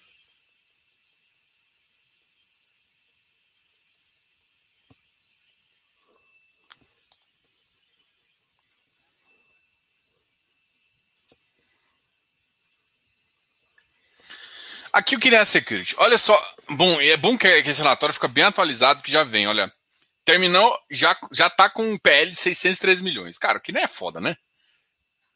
A alocação atual, olha só isso aqui. Isso aqui é brincadeira. Esses caras são lindos. 96,7% do patrimônio alugado. No mês de maio foi realizada a segunda emissão das cotas, totalizando um montante de 360 milhões, com participação de 11.600 uh, 11.615. Informamos que os recursos captados já foram significativamente investidos em novas operações, de forma que o fundo apresenta 96,7% do seu patrimônio alocado em ativos. A parcela 3,3% está alocada em instrumentos de caixa e será designada alocações adicionais no próximo mês. Ou seja, o cara vai rodar com 0,2% a 1,% de caixa. Ou eficiência aqui. Isso aqui que eu gostei, olha só. Ao final do mês, uh, o fundo realizou 11 novas alocações, montante de 337 milhões. Taxa média de 6,38 aumentou. Era, era 5 ponto alguma coisa, se eu não me engano. Eu já tinha feito essas contas. Era 5,30 alguma coisa. Aumentou a taxa. Aumentou a taxa, 5,38. Agora, vamos ver se ele mostra já a taxa uh, total uh, depois. É isso que eu quero ver. Primeira emissão, tal, tal, tal. Segunda emissão.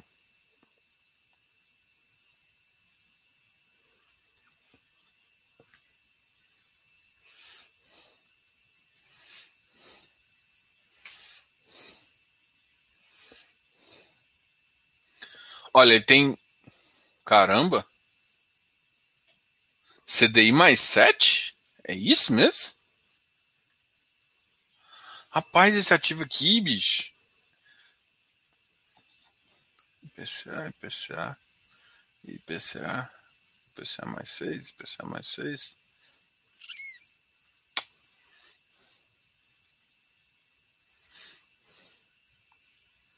Alocado 11%, Cara, taxa muito boa isso aqui. Olha, as duas taxas, cara, agora, assim, se eu não me engano, tava 5 ponto, tava abaixo do, cane, do, do Canip. Eu até quero ver o que, que ele vai ter no Canip agora. Essa taxa aqui melhorou muito a taxa do fundo. Olha, o prazo médio também da operação, para mim, tá muito bom de, de, duration. Né? Vamos olhar a duration, né? Mais fácil. A duration tá muito boa, cara. Duration longa, um ativo que tá acima dos 6 de média. Caramba! Top! E outra, ele pode vender parte da caixa do FI e manter caixa. Olha só que. Estão. Vamos ver qual os FIs eles estão na carteira. Lucro. Agora 2021. Olha, resultado de FI. Resultado de CRI, FI um pouquinho 02. Despesas.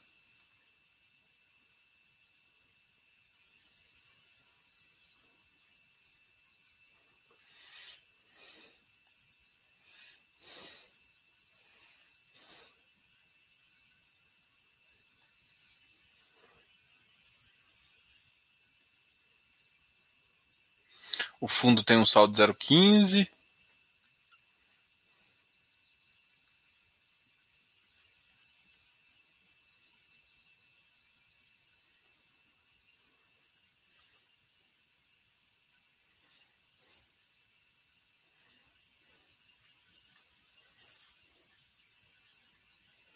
Vamos olhar os CRIs, cara.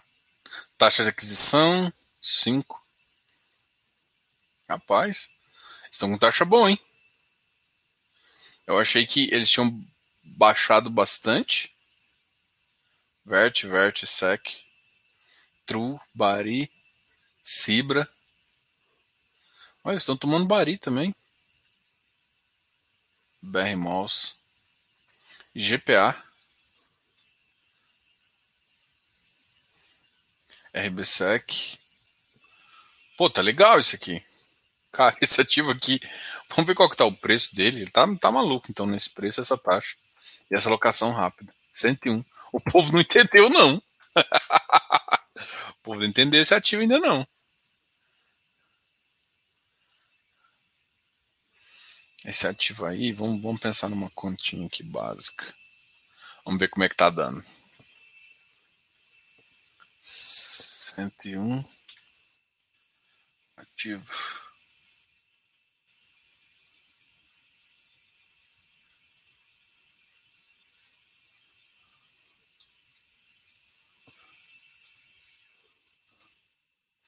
É. O ativo aqui tá interessante, hein?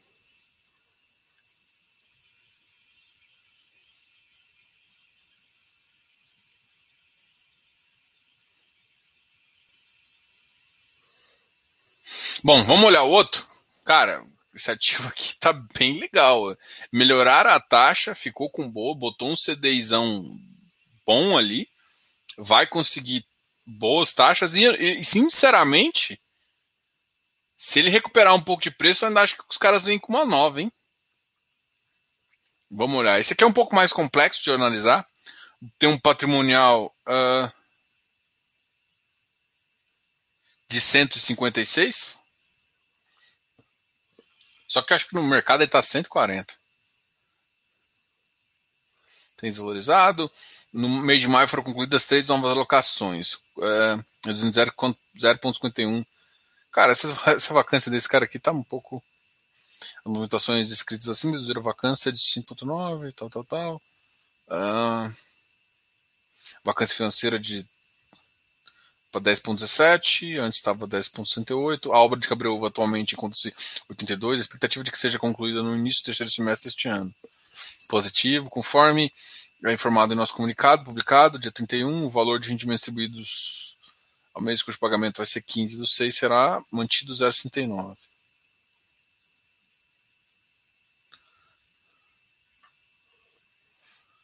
Pregões da B3 estão 100%. Ele está 51% em logístico, 48%. A maior parte em São Paulo, tem um pouco em Minas, receita por estado. Contrato típico e atípico.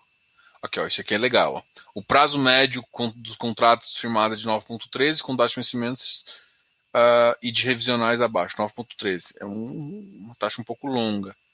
O que é bom, tá? Isso aqui, isso aqui é um dado bom do ativo. A vacância física, isso aqui é legal, aqui, ó é, não é legal do ponto de vista, mas vacância financeira, né? Então você tem vacância financeira aqui, então ela cresceu, né, durante é, pós-pandemia, então a gente teve uma pandemia aqui, cresceu, cresceu, cresceu, cresceu, agora eles estão trabalhando para baixar essa vacância, tem conseguido baixar a vacância, mas mesmo assim ainda é meio problemático, tá?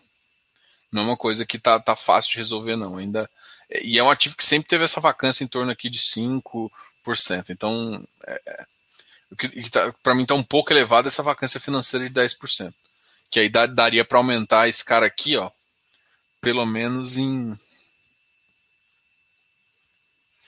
em uns 3, 4 centavos. Ele voltando a pagar 0,65. Vamos olhar aqui o KNRI.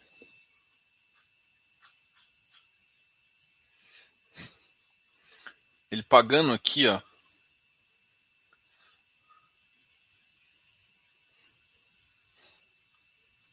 Ele conseguindo pagar um pouquinho mais, ele começa a fazer mais sentido. ainda o yield, é, por exemplo, a, a zero, para ele ficar ali no aqui, ó, nesse cara aqui, ó, 0,49 aqui, 0,58, 0,44. Cara, ele pagando 0,70 uh, faz sentido. 70, 75. Para isso ele tem que aumentar um pouquinho, 10%. É isso aí.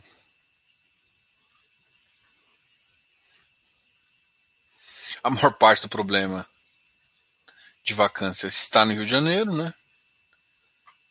Mais de 80 inquilinos, serviços e tal. Isso aqui é. Esse aqui vamos falar dos ativos. Difícil em Pinheiros, ativo bom, isso aqui é ativo bom, Pinheiros, Bela Vista, Vila Olímpia e Itaim. Chico Zaidan, que é a Rocha Verá, que é aquele novo ativo lá, que de certa forma ele vai dar uma boa, uh, para mim, uma boa estratégia. Esse aqui é os ativos de São Paulo. Muito bom aqui, edifício Boulevard Corporate Tower. Esses dois aqui são os mais, talvez, esse distribuição não, mas esse edifício Boulevard aqui para mim é um pouco complicado ele, tá? Uh, no Rio de Janeiro, centro, esse aqui tá ruim pra caramba. Eu conheço esse edifício, é ruim, é feio a região. Ah, Botafogo já é uma região melhor. Ó, Sumaré, Jundiaí, Jundiaí é bom. Mogi das Cruzes, Itacoacetuba. Eles, eles têm uma proximidade bem grande de São Paulo, então têm bons centros. Vamos ver aqui, ó. O Rocha Verá está com vacância financeira zero, eles têm uma participação de 20%. Ah, participação 100%, ele é dono. Tem uma vacância na rua Madison. Essa vacância aqui.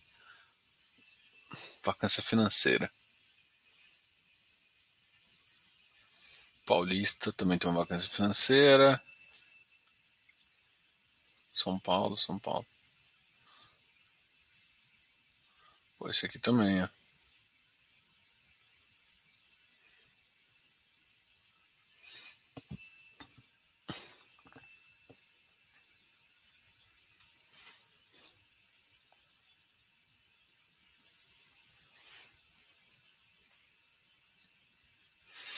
Aqui é o Boulevard, 13%.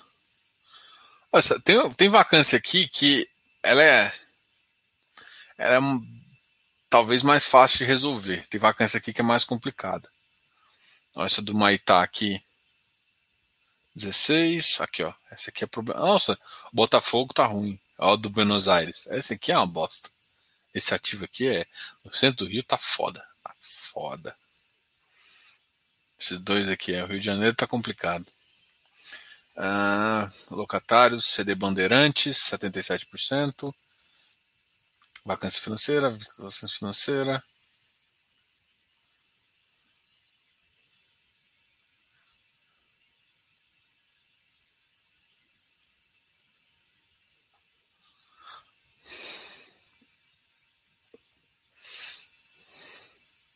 É, o, portfólio dele, de, de, de, O único que está com vacância esse global aqui. O portfólio de, de, é bom, cara. O portfólio dele de. Até o desenvolvimento é. O que é para mim mais complicadinho é esse cara aqui, ó. Esse cara aqui. São os ativos que ele tem no, no sim. Mas ele tem muito bom ativo. Vocês podem olhar pela região que ele tem. Eles têm bons ativos aqui. Não tem um portfólio assim não é um portfólio passear, não. Não é um PVBI, não é um HGPO. É, mas ele.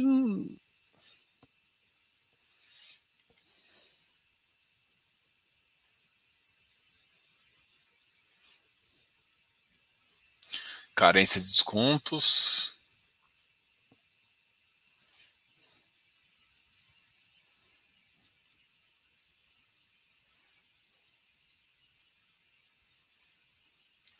Reserva. Não, não que ele conseguir pagar o 0,75, para mim ele, ele vai para um outro patamar, tá? Fluxo de caixas aluguéis, receita. Então, 18 milhões, despesas totais. Diminuindo essas despesas totais com vacância também vai ajudar um pouquinho. Reserva daqui. 0,4.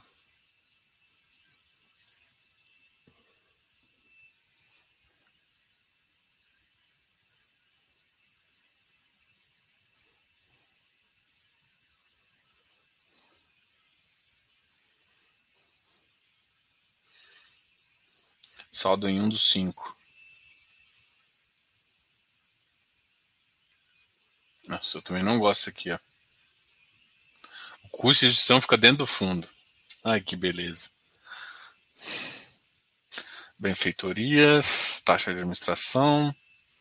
Perto da receita é interessante. Despesa, rendimento distribuído, 16 milhões.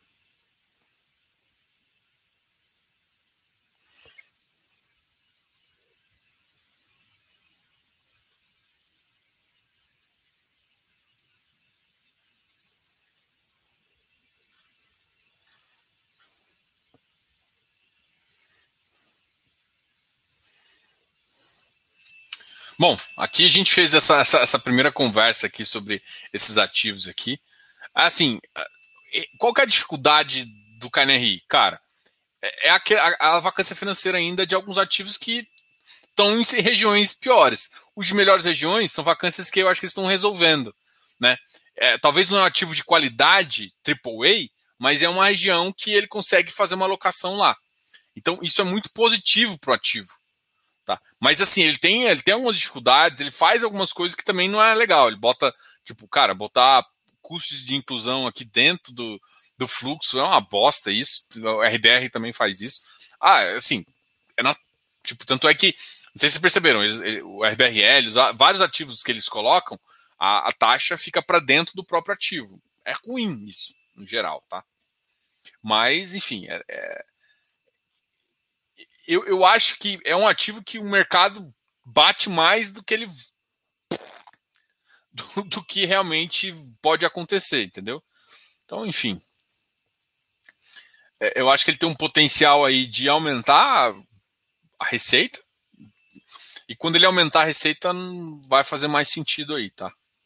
É, no terceiro semestre, pode ser que tenha essa, essa previsão do que, do que realmente a gente, uh, a gente pensa nele. E se você, só lembrando aqui, o KNRI tinha uma época que ele pagava mais de 80 centavos, tá? Mas aí as renegociações veio matando com ele. Mas acho que agora ele vai conseguir realmente é, fazer isso, ok? Bom. Foi fácil. Estou posicionando minha carteira em alguns fundos de laje, é, com bons imóveis em São Paulo, pois estou, estão muito descontados. Vídeo HGRE. Acha que o mercado bateu demais esse segmento em alguns fundos? Acho. Acho. Só que assim, tem que tomar muito cuidado, que assim. O que, que eu sempre falo pro pessoal do Close Friends, que eu falo, eu tento passar essa mensagem para todo mundo. O Close Friends é porque eu passo mais umas estratégias, mas o que, que eu gosto de falar ali? É, cara, tem que tomar muito cuidado, que assim, existem muitas oportunidades no mercado. Primeiro, você tem que selecionar o que você faz. Você tem que criar uma estratégia de tiro e de tiro. Vou te falar, tiro talvez taxa de juros fica mais fácil. Que você consegue carregar ele. Porque a grande questão que acontece é, às vezes, você não tem espaço, porque seu yield vai estar tá amassado. Para quem fica olhando só yield, é, às vezes não dá tempo, né? Então, assim, tem teses sim que o mercado está amassado, só que assim, o mercado pode ficar amassado por, por um bom tempo. Tem que lembrar que o ano que vem é 2022, 2022 eleição. E aí tem uma polarização vindo aí que vai, vai ser bom, vai ser ruim, vai ser, vai ser, vai ser tranqueira. Vai ser uma polarização de novo, né? Pelo terceira eleição consecutiva. E isso pode travar um pouco de investimento, pode fazer, pode ter problema. Então, quando tem muita polarização, pode ser que você, você uh, os seus investidores que vão começar demorem mais. É claro que, gente, nunca vai ser investimento zero. O Brasil continua sendo um celeiro de oportunidade, porque aqui é bagunçado, né? Aqui muda a regra demais. Então tem hora que é oportunidade grande e hora, hora não. Então, pensando no risco Brasil versus o dólar do jeito que tá, começa a fazer algumas umas coisas fazer muito sentido. Mas assim, tirando a questão de oportunidade, é que a oportunidade ela só se conclui quando o resultado chega. E esse resultado pode demorar ou não. É isso que eu quero que vocês entendam. Então você tem que ter espaço na carteira para uh, ah, para fazer sentido. Ponto. É isso que eu quero falar. Cara, LVBI gostei sim, tá? LVBI, pra gente falar, eu teria que abrir a abrir o. Cara, o LVBI mostrou. Deixa eu fazer. O perguntar do RBRL também. Também acho bem interessante. Para mim, RBRL, LVBI, uh, XPlog, Hlog, uh, enfim, são, são talvez ativos que eu acho uh, bem interessante de logístico, tá? XPlog, falei, né? LVBI. XPlog, LVBI. Bom, tem vários aí, eu estou esquecendo, minhas cabeças todas esquecendo. Ah, eu ia olhar o LVBI aqui. Tô falando que a cabeça hoje. Depois de uma hora aqui, hoje, hoje eu confesso para vocês que eu fui andar com a, com a minha esposa, a gente foi trocar uma ideia, a gente gosta de conversar. Ali.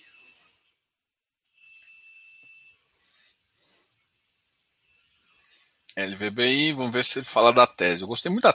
Cara, a VBI em relação à comunicação com o mercado é muito interessante, né? Vocês perceberam que eu. Eu não estou recomendando nada, não, mas assim, a gente. Eu, eu, gosto bastante que ele monta, umas, ele monta as teses, né? Deixa eu abaixar aqui. Ele te explica o que está acontecendo. É isso que eu acho interessante. Ah, comprei o ativo. Beleza, deixa eu mostrar o relatório aqui para te mostrar como é que está funcionando essa bagaça. Tá? Deixa eu. Uh, pá, pá, pá. Então, aqui eu vou compartilhar minha tela aqui a gente vai olhar. Esse aqui é o LVBI. Eu não estou fazendo propaganda de nada, não, gente. Cada um, vocês sabem o que, que eu gosto, o que, que eu não gosto. Eu, eu falo muito isso no, lá ali no, ali no, Close Friends, eu sou um pouco mais livre para falar, né? Até porque eu, é, eu tenho uma regulação que eu sigo. Então, para não, não quero influenciar ninguém num lado ou no outro. Eu só quero mostrar o que, que eu acho interessante e o que, que eu não acho. Então, aqui, ele está ele tá querendo mostrar a qualidade do portfólio que ele colocou, né? Então, é um ativo ali em Aratu, próximo de Salvador, né? Então, assim, o empreendimento possui acesso à BA 526, proporcional, proporcionando fácil acesso à região metropolitana de Salvador. Naquela linha que a gente já tinha discutido antes, que uh, os logísticos têm que estar próximos dos grandes centros, tá? Então a gente tinha um grande, com, com, é, já começou a ter uma migração para grandes centros, por exemplo, próximo de, uh, de Recife, né? De Recife tem, tem um grande centro, mas você concorda que no, Salvador também é um polo um pouco mais a sudeste, gente. Não estou falando que Salvador é sudeste, tá? A sudeste de Recife, tá? Então tá, tá, tá, tá a distância Recife é relativamente grande Recife, é, Salvador, relativamente grande. E Recife é, tá, tá, mais ou menos Salvador, tá no meio do caminho entre São Paulo e lá. Mais ou menos, tá, gente? Eu sei que vocês vão brigar comigo, sou, mas enfim. Então, assim, ó, é, aqui ele começa a falar da, das, das, da capacidade de construção aqui. É, piso de é, pé direito de 12 metros, né? Explica a carga de 6 toneladas. Isso aqui, isso aqui é interessante porque você deixa ter a automatização dos negócios, então não, não sei se os caras fazem. Uh, tá, tá, tá, tá locatários como B2W, isso Atacadão, Solstícia. As, as duas maiores são essa aqui, ó, B2W e eu acho que a Infracommerce. A detentor 70% do SPE possui direitos, uh, então a VBI será responsável pela gestão do imóvel, tá? Então, qualidade uh, e bom do ativo. Então, aqui, ó, aqui mostra um pouquinho o que eu estava querendo te dizer. Aqui tá o que eu estou pensando. Ah, não, não, eu falei São Paulo, né? Não, eu pensei, na verdade, entre Espírito Santo e aqui, aí mais ou menos Salvador está na metade. Agora faz mais sentido, porque nem do Rio é, seria metade, mas do Espírito Santo faz, faz sentido. Mas aqui, São Paulo tem aquela maior região. Então, aqui você tem. Ele está te mostrando um mapa de calor, né? Seria um mapa de calor uh, dos principais pontos logísticos. Aqui, ó, a minha Goiânia aqui. É, esse pontinho aqui pequenininho. e aqui, gente, aqui em Goiânia, cara, eu já quase já quis tirar uma foto com as quatro vezes. Tem um log, né? O log, ele tá no portfólio da é que Ai, gente, eu esqueci o nome do, do dos ativos lá do, do, do, Banco Inter. Tem o Lugo e o LG. Ai, caramba, esqueci o nome dele. Ele tem uns ativos aqui, tá? Um, inclusive, um, tem um Anápolis e um aqui em Goiânia. Eu passo direto, que é no caminho do aeroporto. Bom, bora lá. Uh, a Tisaratu, principais cidades, tal, tal, tal. Então, o que ele está mostrando as regiões. Então, assim, não, é uma região interessante. Salvador, próximo da região metropolitana, então a gente sabe como é que funciona essa bagaça. Que ele está mostrando, vamos, vamos, vamos partir pro, do ponto de vista financeiro, né? Então, esse aqui é um imóvel, parte está em construção, uh, parte está alocado, parte está em construção. Eu gosto da, da, estratégia de construção, tá, gente? Muita gente acha que não, não gosta, não faz, não faz isso, mas eu acho do caramba. Eu acho que é onde tem TIR, tá? Desculpa aí quem não entende. Uh, G02 em construção, entrega em maio, tal, tal. G01 está 55% locado. E uh, para as empresas, tal, tal, tal, tal, tal. A solstício, ou seja, o, o, ativo ele tá, ele tem uma vacância. Então, assim, ele está alocado aqui, está faltando mais ou menos 5 galpões. Então, G01 está 55% alocado para a empresa. Aqui tá, ele está falando exatamente para quem está alocado. Aqui dá para ver na fotinha, né? Então, o cara aqui está tomando 2, Solstistas está tomando dois também, a Infra está tomando um e ainda tem cinco galpões, então ele está alocando um pouquinho mais da metade ali, até porque esse, esse atacadão é, ele está tomando uma, uma região um pouquinho maior. Isso aqui seria. Aí, beleza. Uh, ele vai basicamente estar tá tomado inteiro. O G02, que está em execução, foi 90, 91% pré-locado para B2W, então vai sobrar alguma coisa aqui. O empreendimento está 78% locado. Cara, eu é, sendo é, essa região aqui, ó, tipo assim, ah, você ficou é, para mim isso aqui ele ainda tem um potencial muito grande de locação. Então assim, é, mas é isso que eles estão falando. Eles estão falando assim, ó, o prazo aqui é um contrato típico e aqui é um contrato atípico. É que ele está te mostrando exatamente. Aí ele falou racional, da região. Pô, um ótimo ativo. Eu acho que agora não vai. Ainda tem um pedacinho, não sei nem se, se, se pode construir aqui, mas teoricamente tem um pedacinho que pode aumentar aqui, lá no final ainda. Não sei se dá a região, mas de qualquer forma, ele já está comprando. Você comprar com vacância significa que você, você não está tá pagando o fluxo total, né? Você comprar com vacância, você, se você fazer a alocação, você ganha mais. É claro que o fundo sofre um pouquinho, mas. Agora vamos ver como é que ficou a operação para ver se faz sentido. O retorno sobre o capital. Por isso que a taxa ficou um pouco maior, porque você comprou a receita imobiliária média para os próximos 12 meses, 0,7. Só que se você conseguir uh, fazer uma alocação, talvez. Ó, isso aqui não é tão fácil como São Paulo, tá? Não estou falando que vai se alugar muito rápido, mas você está tá com ativo que está mais ou menos 78% alocado. O que, de certa forma, é interessante. Tem financeiramente aqui cash on cash. É, com base nas condições de negócio, um retorno médio sobre o capital investido, cash on cash projetado de 8,8%, e um incremento médio na receita do imobiliário de 0,7%, uh, por conta dos ótimos próximos meses. Se ele conseguir alugar, vai aumentar isso aqui. Quando ele terminar de, de construir mais o aluguel, ele consegue aumentar um pouquinho mais. Tem um controle financeiro, Agora vamos ver a alocação por ativo. Alocação da receita. É. Diminui concentração. Bom, aqui é, uma, para mim, uma tese que ficou bem interessante, né? Uh, tem, tem, tem problema? Tem. É, assim, Salvador é um bom centro, mas não é São Paulo. Tá? Então, assim, muita gente não iria para lá, sendo bem honesto, muitos gestores não iriam para, para essa cidade, não é nem porque não é, não é cidade é bom, não iria para Salvador com tanta com, com tamanho de, mesmo que seja só 22%, porque é uma área bem grande que eles têm lá. Então, não, muita gente não iria para Salvador com esse, com esse tamanho, tá? Isso é um fato.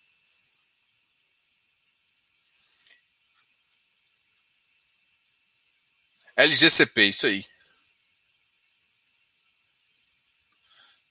Eu comentei um pouquinho sobre o, o KNRI e sobre o, sobre o ativo que está desenvolvendo, que é em Cabreúva.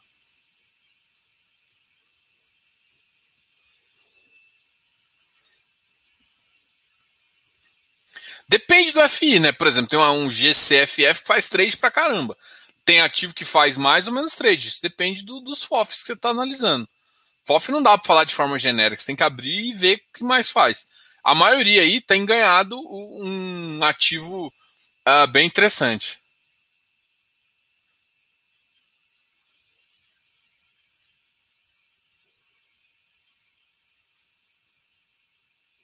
Pessoal, já tem uma hora e meia, já, já cansei. Vamos conversar mais amanhã. Depois a gente troca uma ideia amanhã. Amanhã tem mercado. A gente faz um fechamento bem legal amanhã também. Obrigado aí por todos, por vocês chegarem aí, trocarem uma conversa, trocarem uma ideia comigo. Uh, Diogo, em linhas gerais, você poderia falar a diferença, a semelhança entre hectare e Deva? Cara, tem diferença. Por, cara, a gestão é diferente, né? Eles estão tomando operações uh, da Forte, estão tomando operações iguais, eu acho que bem, bem para fazer um crescimento, mas eles estão gerando uma operação muito, muito parecida. Mas a visão do time de gestão, se você conversar com os dois gestores, você vai ver que a visão é um pouco diferente, até do foco. O, o Deva deve ir para um caminho um pouco corporativo também, né? Então ele deve gerar algumas operações corporativas também, até pelo, até pelo, pelo Bruno e pelo, pelo Camacho lá, eles têm uma visão um pouco mais de, de tomar esse tipo de operação. O que deve deixar o, o, o Deva num patamar de yield abaixo do hectare, um pouco, mas com uma carteira com risco menor. Né? Mas não tão assim hoje. Né? É essa a visão que eu tenho uh, de sinalização do que eles pensam do produto. Então, eles estão fazendo uma movimentação interessante, estão trazendo, montando DVFF também aí. Então, é essa visão que eu vejo dos dois, desses dois ativos aí, comparando Deva e, e, e o hectare. Tá? E aí tem vários hectares, né? Eu tô falando do HCTR, tá? Basicamente desses dois ativos, mas são diferentes. Tá? Mas não não que essa diferença justifique algumas coisas aí. Galera, obrigado aí a todos. Lembrando para vocês que a gente, uh, eu tô, o curso vai ficar vendido até o 16, né? Muita gente sabe, muita gente inclusive aqui já comprou e está participando ali do meu Close Friends. Tem quem, quem não quer curso, pô, Diogo, não tem tempo de fazer curso, não. Cara, vai pro Close Friends, cara. Close Friends é excelente material. Tem um plano mensal, um pouquinho mais caro, mas é um plano bem legal para você conhecer. E assim, tem sete dias gratuito só para conhecer. E aí você tem acesso ao nosso aplicativo que está ficando cada vez melhor. Tá? Vocês vão ver logo, logo novidades muito massas aí para todo mundo uh, em relação ao aplicativo. Mas o aplicativo vai ser esse aplicativo, essa parte. Tem uma parte do aplicativo lá que é exclusivo do pessoal do Close Friends, tá? Precisa ser autorizado até para entrar lá. Tudo mais. Se você, então não adianta baixar o aplicativo. Galera, muito obrigado a todos. Ah, o curso, eu acho que entraram, acabei de ver mais três vendas aqui. Então deve estar ali para a faixa dos, das 10 ou, ou 13 últimas vagas, né? Tá mais ou menos assim. Então tem poucas vagas aí. Se você estiver afim, corre lá e, e pega as últimas vagas para a gente uh, trocar. Mas se também quiser esperar, pode ficar tranquilo. A gente vai Uh, mais para frente, não sei quando, vai ter alguma coisa, vai ter novidades bem legais aí, mas o preço vai ser outro. Valeu, pessoal. Valeu, até mais, tchau, tchau. Vamos junto. Até amanhã. Eu, qualquer coisa eu vou falando no, no, no Instagram. Qualquer coisa que a gente vai, o que a gente vai fazer. Qualquer coisa, qualquer coisa, qualquer coisa. Ô, rapaz. Ah, de vez em quando fazer ao vivo, você, tem, você gera uns vícios de linguagem bem complicados. Galera, falou, Tetal. Falou. Tetal. Nossa senhora. Você sabe quando o cara cansou quando ele fala tetal, tetal. Tchau, tchau, pessoal. Até mais.